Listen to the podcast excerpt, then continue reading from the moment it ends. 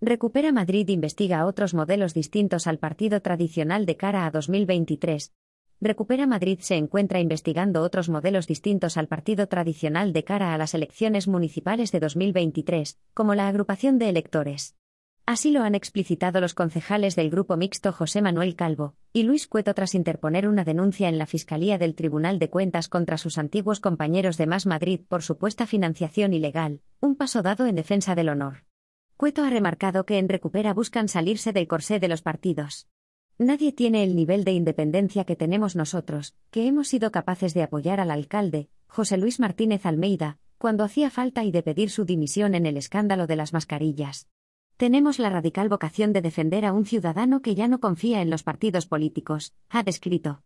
Por eso, en esta legislatura como en la que venga es imprescindible que, además de las candidaturas clásicas de los partidos, existan otras candidaturas. Nosotros no nos casamos con nadie, no venimos a agradar a nadie, ni a derecha ni a izquierda, ha continuado José Manuel Calvo. Ha sido Cueto quien ha destacado de los partidos que son un elemento fundamental de participación política, pero desde hace 40 años su funcionamiento no es democrático, y no se pinta nada fuera de la camarilla del partido.